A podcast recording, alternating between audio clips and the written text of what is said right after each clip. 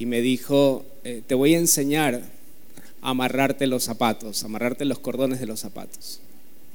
Así que me amarró el zapato derecho a la izquierda y derecho y a la izquierda y me terminé cayendo. No, me enseñó a amarrarme los cordones de los zapatos y esa fue una lección que nunca olvidé. ¿Sabe por qué? Porque eso hacen los hermanos mayores. No solo tiene que ver con algo natural, sino con un aprendizaje en el espíritu. Nos enseñan a caminar, nos enseñan a mantenernos firmes e incluso hasta correr para seguir avanzando. Y eso es para mi vida, eso es para la vida de nuestro matrimonio, nuestra familia, la vida del apóstol Rafael. Es un hermano mayor a quien honramos, a quien bendecimos, bendecimos esta casa, hablamos bien de su familia, de todo lo que administran y es un privilegio para, para nosotros el poder compartir con ustedes esta palabra. ¿Qué tal si le dan un fuerte aplauso al Señor y ustedes mismos?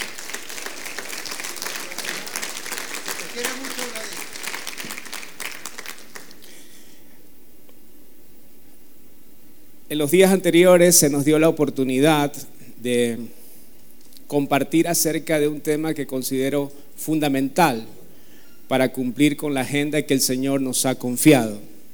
Ese tema es la gran comisión.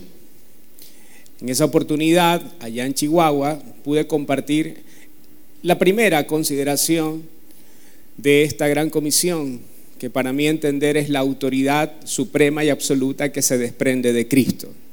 Hoy quisiera compartir con ustedes el segundo aspecto de esta gran comisión y que tiene que ver con el envío. Así que si usted acostumbra a poner título a los mensajes, esta podría ser una buena sugerencia, el envío. Y vamos pronto a la escritura, por favor, Mateo capítulo 28, verso 18 en adelante. Jesús les dice a sus discípulos, una vez resucitado, una vez confirmados sus discípulos, Jesús les declara esta verdad. Se me ha dado toda autoridad en el cielo y en la tierra. Se me ha dado toda autoridad en el cielo y en la tierra. Por tanto, vayan y hagan discípulos de todas las naciones. Por tanto, vayan y hagan discípulos de todas las naciones. Y el primer punto que quisiera compartir con ustedes acerca de este aspecto de la gran comisión es precisamente el envío. Y quisiera hacer énfasis en que la orden nunca fue esperen a que vengan, la orden, el mandato siempre fue vayan. La orden nunca fue esperen a que vengan, la orden siempre fue vayan. Aquí es importante hacer una diferenciación. Una diferenciación en cuanto a los hijos que están apartados y a los hombres que están perdidos. En la parábola del hijo pródigo, claro que sí. Aquí es importante hacer una pausa para que podamos diferenciar entre los hijos que están apartados de la casa y los hombres que aún continúan perdidos. En la parábola del hijo pródigo podemos ver la figura de un padre que supo esperar a su hijo. Un hijo cuya condición era la de un pródigo, pero cuya naturaleza era la de un hijo. Es importante atender la diferencia, porque los hijos pueden entrar en una condición de pródigos, pero jamás perder la naturaleza de hijos. Por naturaleza, los hijos pueden encontrar el camino de regreso a casa. Pero los perdidos no conocen ese camino porque nunca han transitado por él. A los pródigos debemos saber esperarlos. Y cuando decidan volver a casa, la mesa de la gracia del Padre debe estar dispuesta para ellos. Pero a los perdidos debemos salir a buscarlos porque la única esperanza que tiene un mundo que está perdido es que la luz de los hijos de Dios, la luz que nosotros portamos, les alumbre el camino. El hijo pródigo volvió en sí, recuperó la memoria eterna y recordó quién era, recordó de dónde había salido. Y él dijo, en la casa de mi padre hay abundancia de pan. Y es que los hijos, aun cuando estén lejos de casa, reconocen el aroma del pan y pueden regresar al lugar que tienen con el Padre. Pero aquellos que nunca han probado de ese pan, aquellos que nunca se han sentado a la mesa del Padre, necesita que alguien vaya y les comparta del pan de vida eterna. El apóstol Pablo lo dice de esta manera, Romanos capítulo 10 y verso 14. ¿Y cómo van a buscar la ayuda de alguien en quien no creen? ¿Y cómo van a creer en alguien de quien no han oído hablar? ¿Y cómo van a oír de él si no hay quien vaya y les predique? Amada familia, nuestra responsabilidad no es criticar a un mundo que se pierde. Nuestra responsabilidad es ir y predicarle para alumbrarles el camino. Si bien es cierto que solo eh, podemos edificar con los entendidos. Eso es una verdad, solo podemos edificar con los entendidos. Pero también es cierto que no podemos dejar de predicarles a aquellos que aún están perdidos. Tan cruel como un médico que teniendo la medicina en su mano y no se la suministra al enfermo, así es una iglesia que teniendo la vida no se la suministra a quienes aún están muertos compartía con los apóstoles de la casa y recordábamos que hace algún tiempo leí un libro cuyo título es bastante sugestivo. ¿Cómo matar a 11 millones de personas? Y en este libro se narra acerca de los acontecimientos que sucedieron en el tiempo de la Alemania nazi. Me llamó mucho la atención porque este escritor decía que gran parte de esos millones de judíos que fueron exterminados en esos campos de concentración no subieron a esos trenes que los conducirían a los campos por el uso de las armas o de la fuerza, sino por el uso de un engaño. Fueron engañados. Fueron llamados a esos campos de concentración en donde terminarían con sus vidas, con sus familias, con un arma de destrucción masiva, el engaño.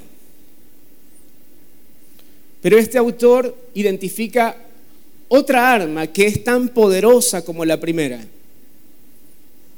Y él describe,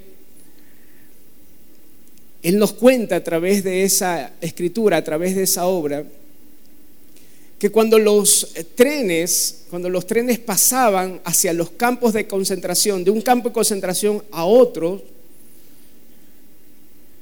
había una congregación evangélica en medio de esos campos. Y cuando estos judíos se daban cuenta de que no habían llegado a una nueva oportunidad de vida, sino habían llegado al final de sus vidas aquí en la tierra, los gritos eran desgarradores en esos vagones. Y en esa congregación evangélica tenían ya claro cuáles eran los horarios en donde pasaban los trenes y coincidían con las reuniones que ellos tenían cotidianamente. Así que cuando los trenes se acercaban a ellos, lo que hacían es elevar la voz de sus canciones, elevar el volumen de sus canciones para no escuchar los gritos de aquellas personas que eran conducidas a ese final tan desastroso. Y este autor describe que la segunda arma de destrucción masiva, así como el engaño, es el silencio de quienes conocían la verdad. Hoy millones de personas están yendo a un destino mucho más, mucho más terrible que aquellos judíos.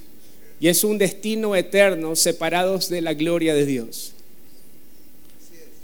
Y son las mismas armas que hoy están operando. El engaño y el silencio cómplice de quienes conocemos la verdad. Una cosa es que el mundo se pierda porque decidió amar más las tinieblas que a la luz. Pero otra cosa distinta es que el mundo se pierda porque quienes somos la luz del mundo hemos decidido no alumbrar el mundo con la luz de Jesús. Nuestra responsabilidad frente al mundo no es solo extenderles una invitación a nuestras congregaciones. Nuestra responsabilidad es proveerle al mundo un encuentro con Dios. Y esa responsabilidad no es en primer lugar con el mundo, sino con aquel que nos llamó. Considere esto, por favor. Si el Hijo de Dios se hubiese aferrado a la posición que tenía en el lugar junto a su Padre, si Él no hubiese venido a la tierra por los perdidos, nosotros no hubiésemos tenido ninguna esperanza. Filipenses capítulo 2, verso 5, por favor. Filipenses capítulo 2 y verso 5. Haya pues en ustedes la misma actitud que hubo también en Cristo Jesús el cual siendo en forma de Dios, no estimó el ser igual a Dios como cosa a que aferrarse, sino que se despojó de sí mismo, tomando forma de siervo y hecho semejante a los hombres, y estando en la condición de hombre, se humilló a sí mismo, haciéndose obediente hasta la muerte y muerte de cruz. Amada familia, la razón por que la gran comisión se ha convertido en la gran omisión de la iglesia es porque aunque tenemos la aptitud o la capacidad que hay en Cristo para ser enviados, aún no hemos desarrollado la actitud o el carácter que hubo en Él para despojarnos de nosotros mismos. Si no vamos, no es porque hemos ignorado el mandato. Si no vamos es porque aún seguimos aferrándonos a nosotros mismos aún seguimos aferrándonos a nuestro propio mundo evangélico y no yendo hacia donde el mundo que Dios amó. Necesitamos reconsiderar Juan 3:16. De tal manera amó Dios al mundo. La entrega que Dios hizo es coherente con el amor que Él tuvo. Dios entregó la vida de su Hijo,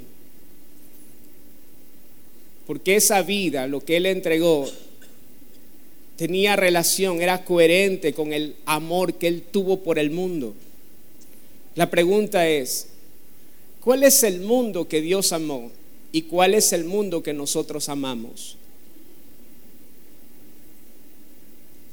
El principal obstáculo del envío no es la presencia de un demonio en el mundo, sino la ausencia de un dominio en nuestro corazón, el dominio del amor de Dios.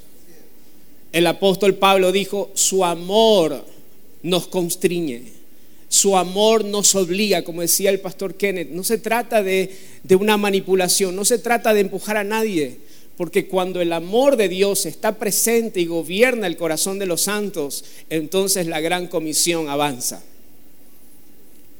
si no estamos yendo en pos de los perdidos, no es por falta de capacidad, no es por falta de recursos, sino por la ausencia del amor de Dios en nuestros corazones. Hoy, mientras el crecimiento nos enseña estrategias humanas para que nuestros edificios sean llenos de gente, necesitamos recordar que la estrategia de Dios, la estrategia que Dios nos dio para que no solo un edificio, sino toda la tierra sea llena del conocimiento de su gloria, sigue siendo la misma estrategia. Vayan y hagan discípulos de todas las naciones. Recordaba mientras leía el bosquejo que hace algún tiempo atrás nos invitaron a compartir con una reunión de jóvenes y mientras me acercaba a ese lugar, pude ver que en la esquina de esa congregación había un montón de muchachos jóvenes y por el aroma que se percibía sabía que no estaban orando sino haciendo otras cosas. Cuando llegué a ese lugar me di cuenta que había muchos menos jóvenes dentro de ese auditorio que los que estaban allí en esa esquina. Pero lo que me impresionó más fue que todos esos jóvenes estaban haciendo dinámicas interminables, entretenidos, jugando a ser iglesia, mientras afuera, a escasos metros, habían decenas que se estaban perdiendo. Hoy cada barrio tiene una iglesia. La pregunta es si habrá una iglesia que gobierna su barrio. Después de dos horas, no estoy exagerando, dos horas de dinámica me dieron la oportunidad de compartir. Y lo único que alcancé a decirles es, abran la puerta y salgan a predicarle a aquellos que están perdidos. Para la gloria de Dios, al menos diez de esos jóvenes pudieron reconocer ese día que hay un Dios verdadero, que hay un Señor y un Salvador para sus vidas. Pero así como esos jóvenes, nosotros pudiéramos tener también varias dinámicas. Pudiéramos permanecer orando toda la vida para que el Señor traiga gente a nuestras reuniones. Pero el Señor nos dijo claramente que el mandato era que nosotros vayamos. El segundo punto del cual quiero tratar es la intencionalidad de Jesús en cuanto al envío. La intencionalidad de Jesús en cuanto al envío. En el ministerio de Jesús, el envío siempre fue parte del proceso formativo de sus discípulos y no solo su graduación. En el ministerio de Jesús, el envío siempre fue parte del proceso formativo de sus discípulos y no solo la graduación. En varios pasajes del Evangelio vemos cómo Jesús fue muy intencional en enviar a sus discípulos, a pesar de que claramente no estaban listos para la obra del ministerio. Vea por favor Lucas capítulo 9, misión de los doce discípulos. Lucas capítulo 9, misión de los doce discípulos. Me voy a permitir leer solo los primeros textos, versos de este texto. Lucas capítulo 9, verso 1. Jesús reunió a sus doce discípulos y después de darles poder y autoridad para expulsar a los demonios, para sanar enfermedades, los envió a predicar el reino de Dios y a sanar a los enfermos. Y les dijo, no lleven nada para el camino, ni bastón, ni mochila, ni pan, ni dinero, ni dos túnicas y los discípulos salieron y fueron por todas las aldeas y por todas las partes anunciaban las buenas noticias y sanaban a los enfermos. Vea por favor el siguiente capítulo, Lucas capítulo 10. Verso 1, misión de los 70. Después de esto el Señor eligió a otros 70 y de dos en dos los envió delante de él a todas las ciudades y lugares a donde él tenía que ir. Si hacemos una comparación entre estas dos porciones de la escritura, entre el capítulo 9 de Lucas y el capítulo 10, nos damos cuenta de la intencionalidad de Jesús en enviar a sus discípulos para cumplir con la asignación, con la misión que Él les dio. Consideremos que entre el envío de Lucas 9 y Lucas 10 cruzó mucha agua por ese, por ese camino. Hubieron muchas situaciones que tenían principalmente como autores a los discípulos, acontecimientos que involucraron a los discípulos de Jesús. Uno de ellos fue la exhortación que Jesús le hizo a Pedro cuando éste intentó persuadirlo para que no vaya a la cruz. Otro de esos episodios fue cuando Jesús reprendió a dos de sus discípulos, a Jacobo y a Juan, cuando ellos querían orar para que fuego descienda sobre unos habitantes de Samaria. Recordará eso, ¿verdad? La incapacidad, otro acontecimiento entre Lucas 9 y 10, la incapacidad de sus discípulos para echar fuera un demonio. La discusión que se produjo entre dos de los discípulos para saber quién iba a ser el más importante. Seguramente si nosotros hubiésemos sido los pastores de ellos, jamás los hubiésemos enviado. Pero gracias a Dios que el Señor no piensa como nosotros. Estas escenas nos dejan ver que los discípulos de Jesús no habían alcanzado la medida de madurez necesaria para confiarles la obra del ministerio. Sin embargo, su maestro no solo los envió nuevamente, sino que en la segunda oportunidad ya no envió a 12, sino a 72. Interesante, porque vemos la intencionalidad de Jesús en el envío. Estos pasajes nos dejan ver claramente que el envío no es nuestra graduación, sino una parte importante de nuestro entrenamiento. Jesús nos muestra que es necesario corregir lo deficiente.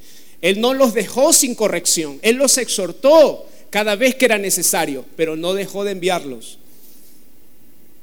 Corregía lo deficiente, pero no detenía el envío. La misión de los doce, la misión de los setenta, no son otra cosa sino un proceso continuo de discipulado, de entrenamiento, en donde a través de la instrucción los discípulos serían aprobados para ir y discipular a las naciones. Pero lo que vemos en ocasiones es que el envío se detiene o se posterga debido a las imperfecciones que vemos en los discípulos. Sin embargo, necesitamos entender que el envío es una parte importante del proceso formativo en la vida de un discípulo. Que mientras nosotros detenemos el envío, mientras nosotros postergamos para que algún día esos discípulos estén perfectos, hay un mundo allá afuera que se sigue perdiendo. Jesús tenía claro que para cumplir con la gran comisión sus discípulos necesitaban ser entrenados y enviados a la misión. Y el punto número tres, el envío prevé toda provisión. El envío prevé toda provisión. En los dos envíos registrados en Lucas 9 y Lucas 10, la orden del maestro fue la misma. No lleven nada para el camino. Extraño, ¿verdad? Porque nosotros cuando pensamos en una visión, cuando pensamos en enviar, lo primero que pensamos es la provisión material. Pero Jesús nos cambia el chip. Lo primero que les dice es no lleven nada. No lleven nada para el camino, ni bastón, ni mochila, ni pan, ni dinero, ni dos túnicas.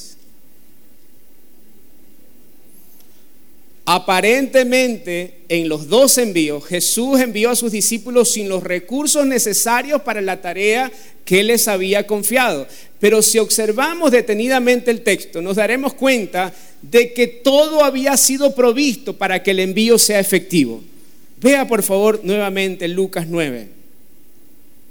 Jesús reunió a sus discípulos y después, diga conmigo por favor, después, y después de darles poder y autoridad para expulsar todos los demonios y para sanar enfermedades, los envió a predicar el reino de Dios y a sanar a los enfermos. Toda la provisión estaba en estas dos expresiones, su poder y su autoridad. Jesús fue muy intencional al prohibirles a sus discípulos que llevaran cualquier provisión material, cualquier provisión natural. ¿Por qué creen que hizo esto?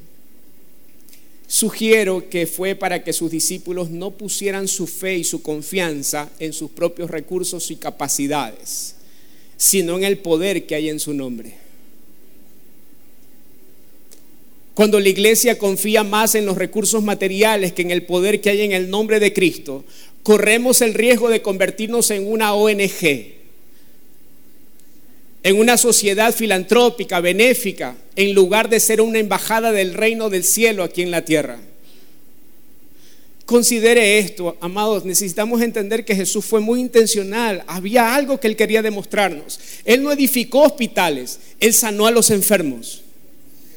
Él no repartió sillas de ruedas, él hizo que los paralíticos vuelvan a caminar. Jesús no repartió Biblias con sistema Bradley. Él le devolvió la vista a los ciegos. Hay una intencionalidad de Jesús de demostrarlos que la cultura del cielo es superior a cualquier sistema de este mundo. ¿Necesitamos hacer ayuda social? Claro que sí. Pero lo que no debemos hacer nunca es lo que nos decía el pastor Kenneth. Jamás debemos amoldarnos a la cultura escasa y pobre de este mundo. Porque nuestra cultura, la cultura del cielo, la cultura del reino que nosotros representamos es infinitamente superior. ¿Por qué cree usted que un movimiento como el LGTBI, MASCU y todas las letras que, que, se añadan, ¿por qué creen que ustedes que a ellos les interesa establecer y promulgar leyes, ellos viven sin ley? Es sencillo Porque la ley en la constitución de una nación determina la norma. La norma determina la conducta o la normalidad de un pueblo. Y la normalidad, aquello que nosotros consideramos normal, es lo que define la cultura. Y la cultura determina el culto de una nación. Cuando la iglesia se sujete a las leyes de este mundo, termina amoldándose a la cultura de un mundo inferior. Y en lugar de que nuestro culto a Dios trastorne al mundo entero, es el sistema del mundo el que trastorna el culto de la iglesia. Los recursos del reino al cual nosotros pertenecemos son infinitamente superiores, mucho más poderosos que los recursos terrenales. El envío que Jesús les hizo a sus discípulos, el envío, la misión que les encomendó no consistía en una repartición de tratados. No sé acá, pero todavía en nuestra ciudad, cuando hablamos de envío, cuando hablamos de presentar el Evangelio, Muchas de las congregaciones en mi ciudad siguen confiando, siguen confiando, siguen creyendo que ese envío se reduce a la entrega de un tratado. Si eso fuese así, en lugar de enviarnos a su hijo, el Señor nos hubiese enviado una imprenta. El envío no consistía en una repartición de tratados, sino en una impartición de vida. El envío no consistía en una repartición de comida ni de vestidos, sino en una impartición de poder. El envío no consistía en una charla motivacional, sino en un mensaje que transforma vidas. No consistía en el anuncio de una nueva religión, sino en el anuncio y la manifestación gloriosa y poderosa de un reino. Jesús envió a los discípulos en su nombre. Su misión estaba provista de todo el poder, de toda autoridad y su mensaje estaba acompañado con señales que respaldaban la palabra. Consideremos esto. Estamos claros, eso creo que lo tenemos resuelto. El mensaje no son las señales. El mensaje es el anuncio del reino. Pero también es cierto que las señales serán necesarias para confirmar el mensaje. Marcos capítulo 16 y verso 20. Los discípulos salieron y predicaron por todas partes y el Señor los ayudaba en la obra y confirmaba su palabra con las señales que la acompañaban. Aquí hay algo muy importante que necesitamos resaltar. Las señales, en primer lugar, no acompañan al ministro o no confirman el ministerio. No, las señales acompañan y confirman la palabra de Dios. La palabra de Dios. Importante, amados, habrá ocasiones en donde nuestra predicación deberá ser acompañada por las señales para que la palabra pueda ser confirmada. El mismo Jesús tuvo que usar esas señales para confirmar el mensaje en muchas ocasiones. Quiero presentarles una de ellas, Lucas capítulo 7 y verso 20. Lucas capítulo 7, verso 20. El contexto era un hombre como Juan el Bautista encarcelado y a días de que su vida aquí en la tierra terminara. En medio de esa situación, el alma de este hombre empieza a dudar. Y él envía a sus discípulos a preguntarle a Jesús si es él el Mesías o tendrían que esperar a otro. miren lo que dice Lucas 7:20. Cuando se acercaron a Jesús los discípulos de Juan, ellos le dijeron, Juan el Bautista nos ha enviado a preguntarte, ¿eres tú el que ha de venir o debemos esperar a otro? Y el verso 21, miren la pregunta que estos discípulos le hacen a Jesús. ¿Eres tú el Mesías o necesitamos seguir esperando? Y el verso 21, miren lo que dice. En ese mismo momento Jesús sanó a muchos que tenían enfermedades, dolencias y espíritus malignos y les dio la vista a muchos ciegos. Pareciera que al menos Jesús ignoró la pregunta. Pareciera que él intenta evadir la pregunta. Pero no. Él responde la pregunta pero confirmando su mensaje con señales. Verso 22, miren lo que dice. Entonces les respondió. Entonces les respondió a los enviados y les dijo, vayan y cuéntenle a Juan lo que han visto, lo que han oído. Habrá ocasiones que no será suficiente que la gente oiga, sino que vea señales que respalden el mensaje del reino. Entonces le respondió, vayan y cuéntenle a Juan lo que han visto, lo que han oído. Los ciegos ven, los cojos andan, los que tienen lepra son sanados, los sordos oyen, los muertos resucitan y a los pobres se les anuncia las buenas nuevas. La iglesia temprana necesitó ese tipo de evidencias. La oración que hizo Pedro junto a los demás discípulos una vez salidos de la cárcel. A mí me estremece, Hechos 4:29. Miren la oración que ellos hacen. No oran para que el Señor los guarde del imperio romano, no, no, oran para que les dé más de nuevo. Oran para que puedan, eh, en, cuanto al avance del reino, sus vidas quedaban en un segundo plano. Hechos 4:29, y ahora Señor, mira sus amenazas, concede a tus siervos que con todo de nuevo hablen tu palabra mientras extiendes tu mano para que se hagan sanidades, señales, prodigios mediante el nombre de tu santo Hijo Jesús. A la iglesia se le ha dado una misión y el cumplimiento de esa misión demanda de la autoridad, el poder, las capacidades, las herramientas, los dones que por el Espíritu nos han sido dadas. Nosotros somos ministros competentes de un nuevo pacto. ¿Cuántos saben eso? Pero ¿cuántos saben que nuestra competencia no proviene de la carne, sino que procede del Espíritu? Y déjeme decirle que los dones y las capacidades del Espíritu provienen de la misma fuente. No son nuestros dones, son los dones del Espíritu.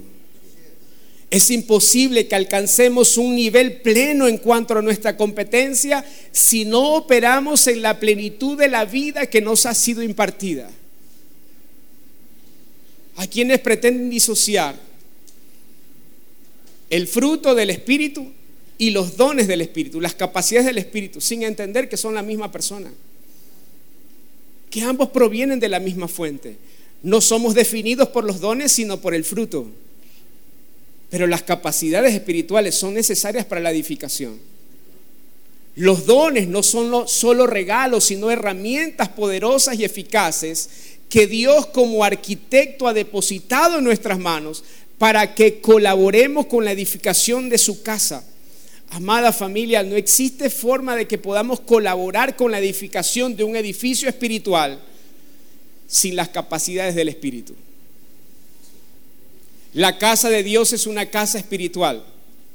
Y una casa espiritual solo puede ser edificada por espirituales y con herramientas espirituales. Si estamos haciendo algo para el Señor que no demande las capacidades que proceden de su espíritu, es porque estamos haciendo algo que Él no nos mandó a hacer. Para todo lo que el Señor nos ha confiado, Él se aseguró que no sea en nuestras propias capacidades, sino en las capacidades que proceden de su gracia. Es importante señalar que ninguna herramienta edifica por sí sola. Su participación en la edificación dependerá exclusivamente de quien opera la herramienta. El buen o el mal uso que hacemos de las capacidades espirituales no es un asunto del don, sino de la naturaleza desde la cual estamos operando. La naturaleza en la que operamos determinará nuestra buena o nuestra mala administración de las herramientas que por el Espíritu hemos recibido. La misma herramienta que en manos de un profesional servirá para edificar, en las manos de un niño pueden servir para destruir. Si usted como un ministro competente tiene un martillo en su mano, ese martillo servirá para la edificación. Pero si ese martillo es puesto en las manos de un niño, podrá lastimarse y lastimar a otros. El problema no está en la herramienta, sino en la naturaleza en la cual estamos operando. Por eso es que la exhortación del apóstol Pablo en los Corintios no fue que dejaran de usar las herramientas, sino que no ignoren la naturaleza en la que debían operar. El problema no estaba en la herramienta, sino en la ignorancia de esa iglesia. Amados, la ignorancia dará lugar al mal uso. El mal uso dará lugar al abuso y el abuso terminará con el desuso. Un ejemplo claro es cómo congregaciones han abandonado la profecía. ¿Por qué? Por el mal uso, por el abuso, y los ha llevado al desuso de esta herramienta poderosa. El abuso ha traído desorden en la iglesia, pero la profecía es una herramienta para el orden de la casa. Fíjese una cosa, a veces lo que nosotros llamamos orden no es aquello a lo que Dios llama orden. Ustedes recordarán cuando el profeta está delante de un cementerio, el valle de los huesos secos. Déjeme decirle, hay pocos lugares en la tierra más ordenados que un cementerio. Un cementerio siempre permanece ordenado, todo está en su sitio, los muertos no se mueven de un lado para otro. Todo está en su sitio, todo está ordenado. ¿Sabe cuál es el problema de ese orden? Que en ese orden no hay vida. Y cuando el Señor le dice al profeta, profetiza, hijo de hombre, miren lo que sucede. Walking Dead. Todo se desordenó en ese lugar. Los huesos que no tenían carne empezaron a cubrirse de carne, a, juntarse los ligamentos. Eso es una película de terror lo que está viendo el profeta. Es lo que a veces vemos en nuestras congregaciones cuando la gente empieza a profetizar y dice, wow, todo se desordenó, pero tranquilo, que aquello que nosotros llamamos desorden no es otra cosa sino Dios llamando al orden a su iglesia.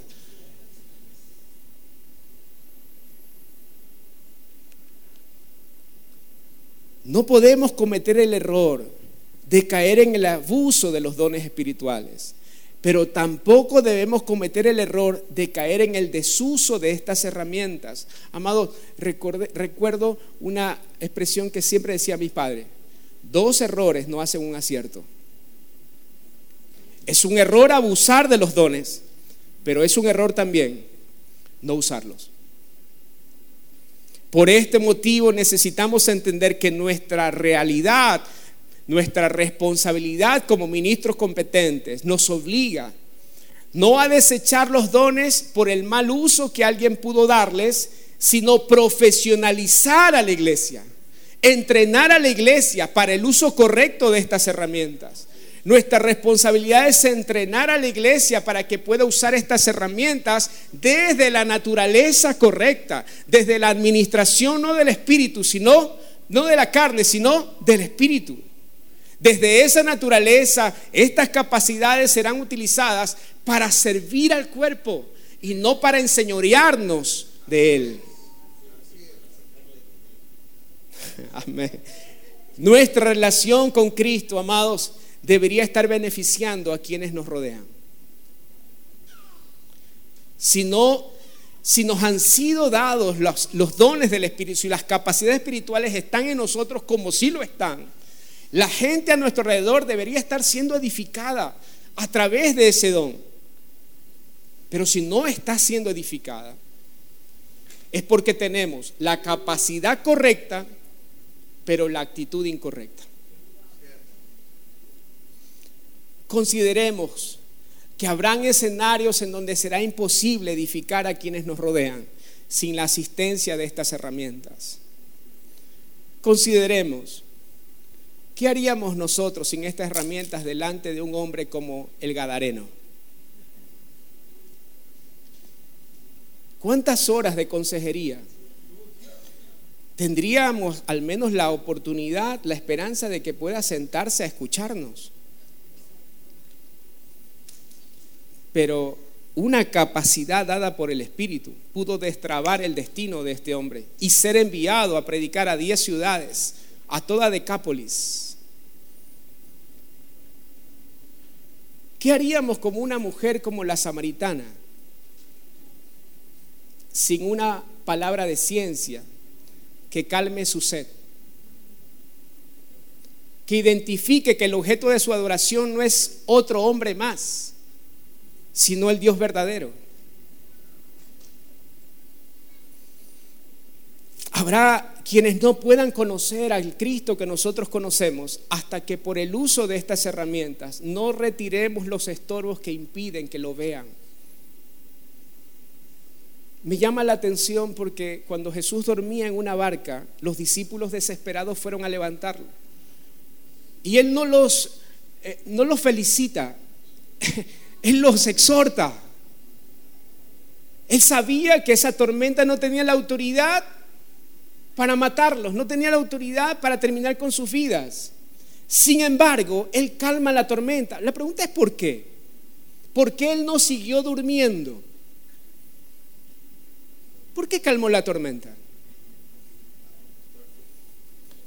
Porque los ojos de los discípulos estaban distraídos con la tormenta, pero usted vea, lo que me maravilla, me maravilla de esto es que cuando Él calma la tormenta, enseguida los ojos de los discípulos dicen, ¿y quién es este que tiene autoridad? ¿Quién es este que hasta las tormentas le obedecen? Eso es, esa es la función de las señales, que puedan verlo a Él.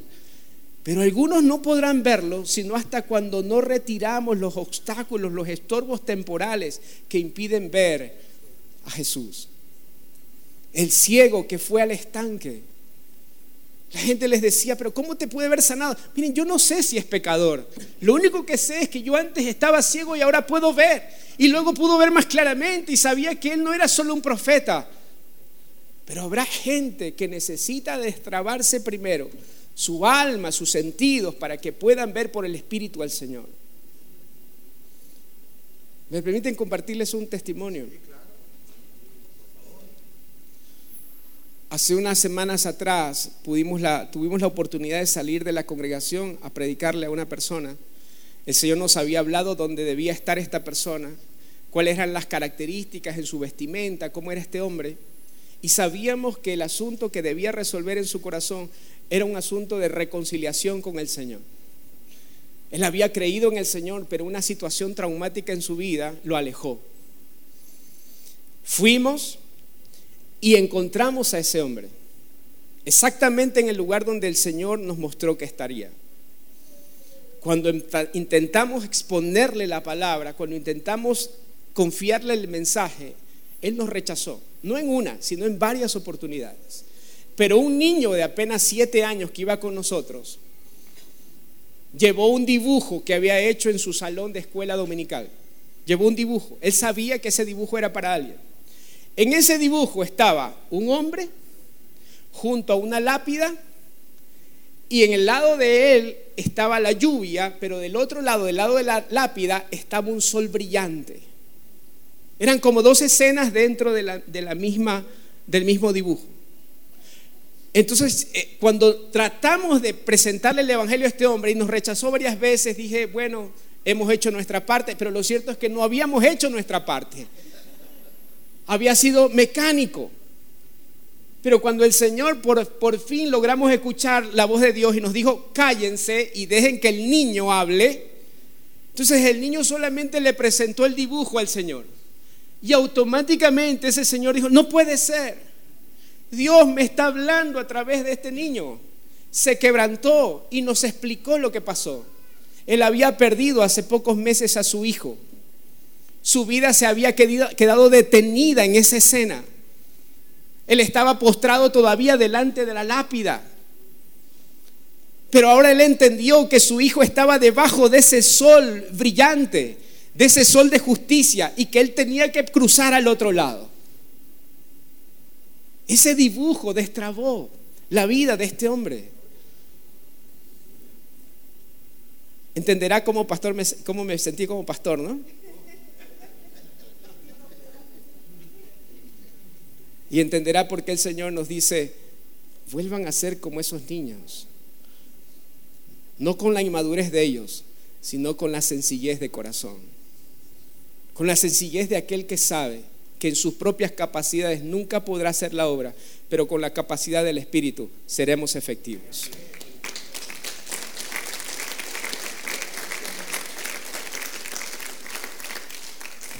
el cojo junto a ese lugar, a, esa puerta del templo, jamás hubiese tenido la oportunidad de entrar a ese lugar por su condición y alabar al Señor.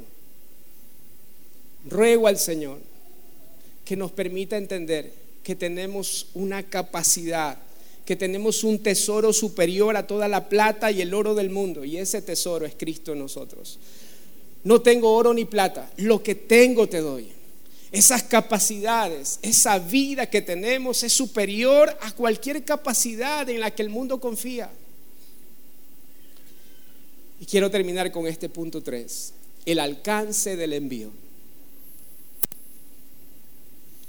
El alcance del envío. Jesús dijo, se me ha dado toda autoridad en el cielo y en la tierra.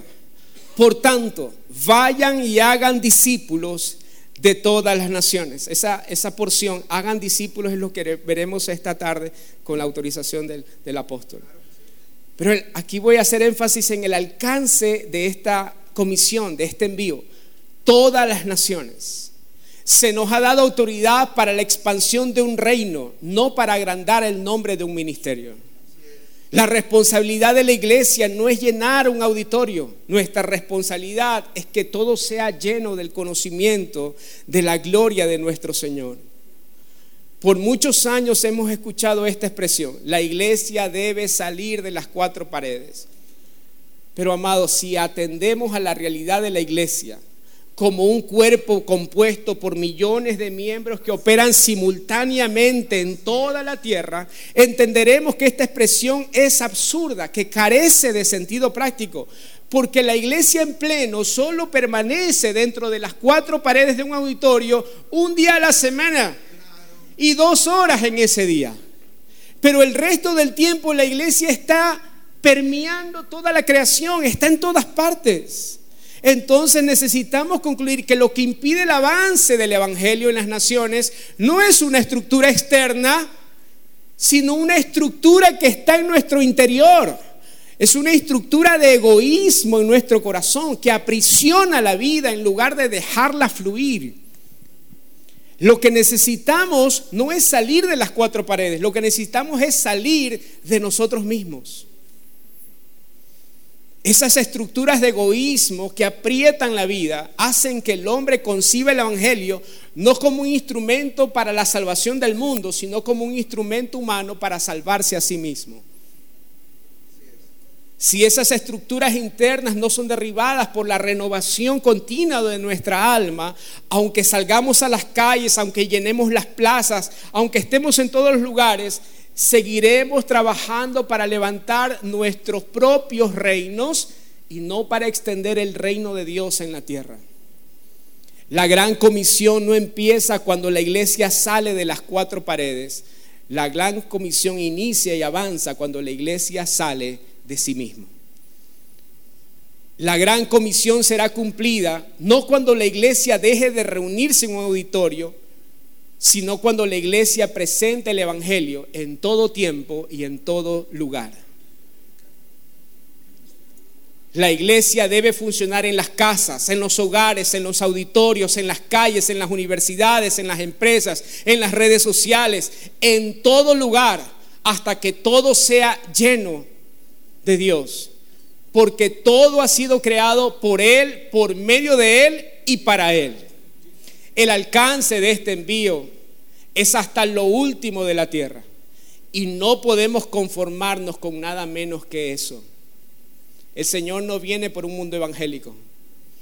El Señor viene por una creación reconciliada a los pies de Cristo. Advertencia. Dios no nos provee auditorios para que nos quedemos encerrados y cómodos en ellos sino para entrenarnos en función del envío. Si nuestra prioridad es sentirnos cómodos en nuestros auditorios, Dios va a interrumpir nuestra comunidad. Dios va a interrumpir nuestra comodidad. Él nos sacudirá. Así cuando la iglesia primitiva pensó en quedarse solo en Jerusalén, Dios permitió que esa iglesia sea sacudida para que pueda llevar el Evangelio hasta lo último del mundo conocido en aquel entonces. Amados, cuando la sal permanece en el salero, el salero necesita ser sacudido para que la sal cumpla su efecto, para que la sal cumpla su función. Si no somos intencionales en el entrenamiento, en el discipulado y en el envío, Dios será intencional en sacudir nuestras estructuras para que el Evangelio avance. Estoy seguro que aquí hay personas que han salido de estructuras. Y la mayoría de las veces no se sale de esas estructuras bien, de la manera que nosotros hubiésemos creído o pensado. Pero sabe una cosa, aquello que algunos llaman división, muchas veces no solo es no es solamente sino el sacudir el salero. Es Dios conmoviendo estructuras, no para que nosotros nos sintamos cómodos, no, porque, no para que dejen de hablar mal de nosotros, sino para que su evangelio avance, para que la gran comisión prospere en toda la tierra. Y termino con esto. Romanos capítulo 10 y verso 14. Y esto es algo que aprendí de mi apóstol Gustavo Lara y que realmente eh, impactó eh, mi corazón. Romanos 10, 14. Miren lo que dice el apóstol Pablo. ¿Cómo van a buscar la ayuda de alguien en quien no creen? ¿Y cómo van a creer en alguien de quien no han oído hablar? ¿Y cómo van a oír de él si no hay quien vaya y les predique? Y verso 15. ¿Y cómo predicarán si no son enviados? Y es que la primera frontera que el Evangelio debe cruzar no es de una nación a otra, no es de una ciudad a otra, sino desde nuestra mente, desde nuestro corazón hacia nuestros pies. ¿Cuántos oran al Señor? Heme aquí, envíame a mí. Allá lejos donde yo vivo, la gente dice, heme aquí, envíalo a Él.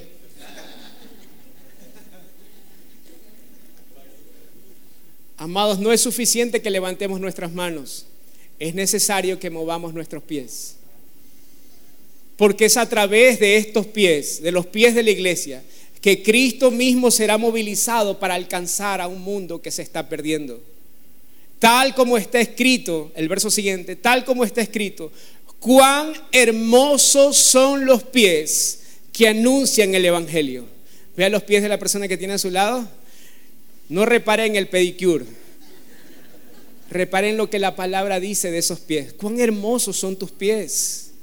Cuán hermosos son tus pies. Me llama mucho la atención, ¿verdad? Porque no dicen, cuán hermosos son tus manos. No dice, cuán, hermosas son eh, la cabellera del... Vamos por ahí, así que... Cuán hermosos son los pies de los que anuncian el Evangelio. Amados, la gloria de este Evangelio está en los pies en los pies de la iglesia, porque son los pies de la iglesia los que llevarán la riqueza de este evangelio al mundo. Jesús lavó los pies de sus discípulos, porque serían esos pies los que llevarían la salvación a las naciones. Cuán hermosos son los pies de los que anuncian la paz, de los que anuncian la buena noticia, porque esos pies serán el instrumento que Dios usará para que la hermosura de su Hijo pueda ser conocido hasta en lo último de la tierra. Amén. Denle un aplauso al Señor.